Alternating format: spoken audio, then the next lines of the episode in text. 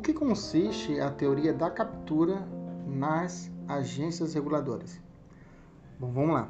É, no final da década de 90, o Brasil, com apoio no direito norte-americano, importou para o, o, o nosso ordenamento jurídico as denominadas agências reguladoras, que em breve síntese são autarquias com regime especial que atuam no âmbito da regulação de determinado mercado, protegendo os interesses da economia e dos consumidores.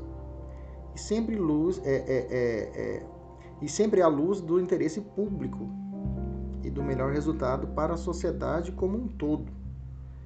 Então, nesse cenário, é possível constatar a existência do denominado risco de captura. Que seria isso?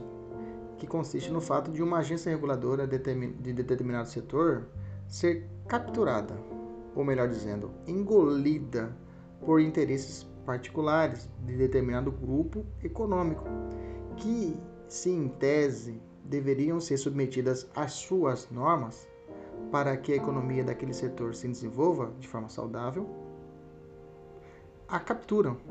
Ou seja, a, agência reguladora, que era para regular, ela acaba sendo controlada por esses grupos. Então, a captura da agência reguladora se dá quando ela passa a ser controlada por aqueles a quem incube fiscalizar. A agência reguladora perde sua independência e passa a beneficiar as pessoas que deveriam ter suas atividades reguladas por ela. A agência reguladora, em resumo, é capturada pelas empresas a quem deve fiscalizar, passando a atuar em prol delas. Ok? Beleza?